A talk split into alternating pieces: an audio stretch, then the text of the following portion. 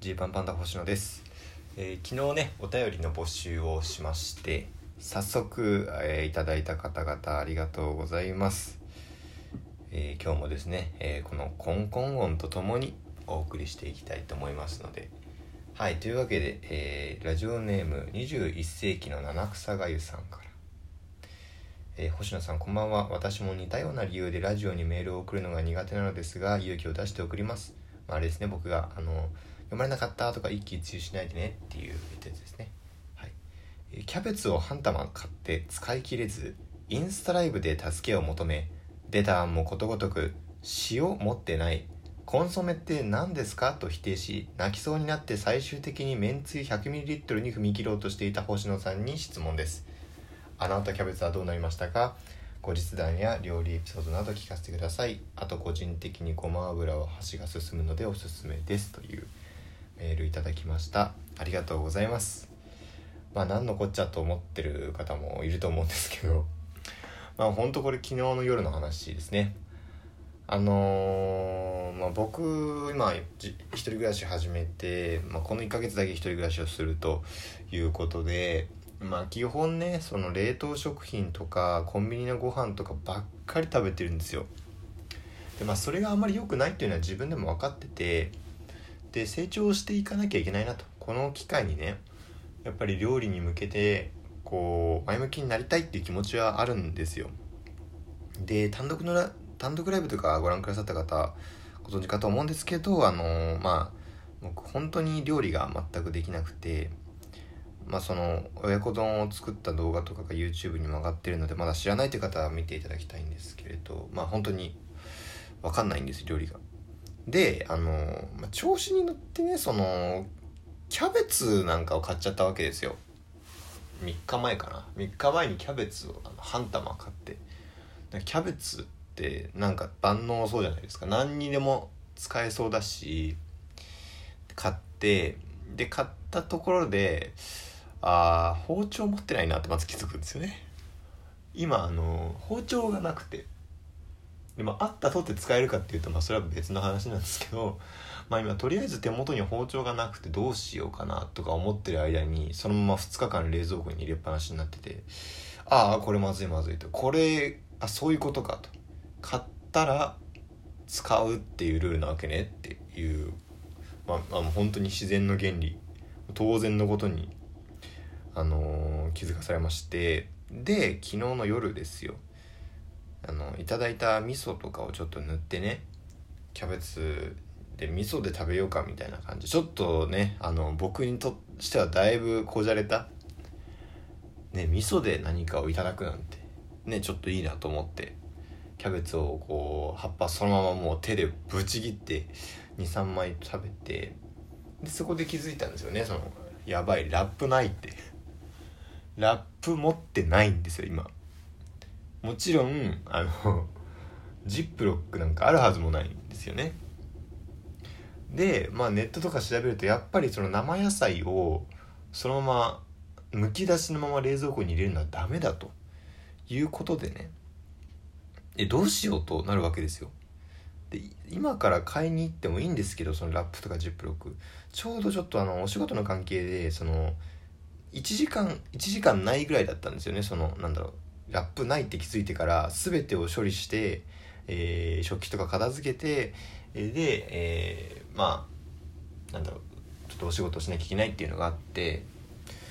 でそうなるとあのラップのねなんかラップとかも買えればいいんですけどなんかどこで売ってんのかとかいまいちスーパーまで行けばいいのかなとかなんかその辺が分かんなくて。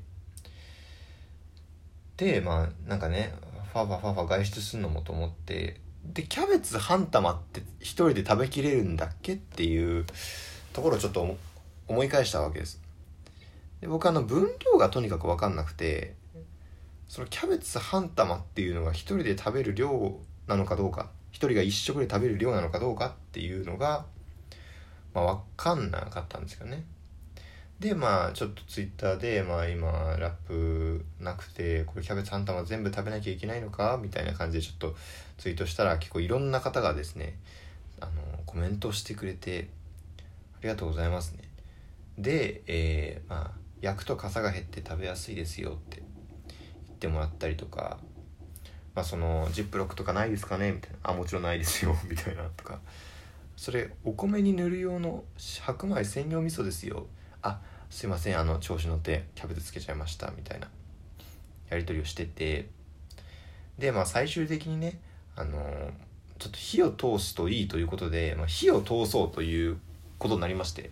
で僕も時間ないから焦ってとりあえずその手持ちの鍋なんですね。僕が今火を通す手段があるとしたらその唯一持ってきた鍋1個なんですよ。でこの鍋にそのキャベツを入れてでなんか茹でるっぽいことをし始めたはいいもののえこっからどうやって食べるのってめちゃめちゃ葉っぱを茹でてるけどこれどうやって食べるのっていうのが本当に分かんなくなってで急遽ですよ。もう人生初、えー、星野一人でのインスタライブ。キャベツ半玉茹でちゃってるんですけどどうしたらいいですかっていうインスタライブをしました。ほぼほぼキャベツしか映ってないインスタライブ。たらね結構いろんな方が見てくれてもうたくさん意見くれたんですよね。っていうのがそのキャベツ半玉買って使い切れずインスタライブで助けを求めっていう。でその中でね、まあ、コメントでその塩コショウとかどうでしょうとか来てくれたんですけどあ塩コショウないですねみたいな。でそっかみたいな。あのポン酢はポン酢ないですねみたいな。でなんかそのジップに入れた方がいいですよ。あジップとかもないですみたいな。なんかその僕がどんどん論破してるみたいになっちゃって。もちろんそんなつもりはないんですけどちょっと僕も焦りからねあの ないですないです無理ですっていうなんか態度になってしまって本当申し訳なかったなと思うんですけど。でなんかコンソメはどうですかみたいに言われたんですけど僕コンソメってあのポテトチップスでしかあんまり認識がないからなんかスープみたいな感じですよね。ちょっとそれが何を意味してるかちょっと分かんなかったんですけど。でまああの単独ライブでもねやったその親子丼にその醤油 100ml 入れちゃうっていう、まあ、大失態があったんですよ僕。本当に分量が分かんなくて。で、まあ、とりあえず手元に今めんつゆと、えー、ドレッシングと味噌だけあるんですけどどうしたらいいですかってみんなに聞いたところあのー、まあ6割ぐらいの人がめんつゆ。もう3割ぐらいがドレッシング。でもう1割ぐらい味噌みたいな感じだったんでめんつゆでいこうって。でめんつゆ 100ml 入れないでくださいよみたいなあのコメントをありがたいことにいただいたんであそうですね100か200ぐらい入れればいいのかな分かりましたみたいな感じで。ありがとうございました。でそれでまあちょっとね一ボケでインスタライブ終了。皆さん本当にご協力ありがとうございました。って感じで終わったんですけどそしたらまあインスタのメッセージとかで「あのー、あすいません星野さん。お願いだからめんつゆの分量を見直してください」「めんつゆ 100ml は多いです」っていうあのすごい純粋なメッセージとかを頂いてしまってあの申し訳なかったっていう。僕さすがに学習します。100って100ってあんま出ない数字だっていうのはね分かってきたんでね。まあちょろちょろちょろちょろちょろちょろつけてめんつゆを入れて、まあ、最初茹でてたんですけど焼焼くっていうんですかね。その水分切ってもひたすら鍋でジュージュージュージュー言うまでキャベツを、えー、炒めてですね。でそれをあのシンプルに丼に盛り付けると。キャベツ丼ができまして。まあこのサムネイルというかアイコンの画像にもしてるんですけどほんと衝撃のダイエット飯みたいな感じですよね。そのご飯の代わりに白米の代わりにキャベツ食べるみたいなのあるじゃないですか。でその上にキャベツ乗せてるみたいな感じですね。キャベツの上にキャベツ乗せてキャベツ丼めんつゆのみ。でいただきました。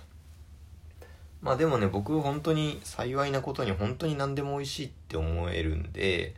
あのキャベツ本来の甘みみたいなのを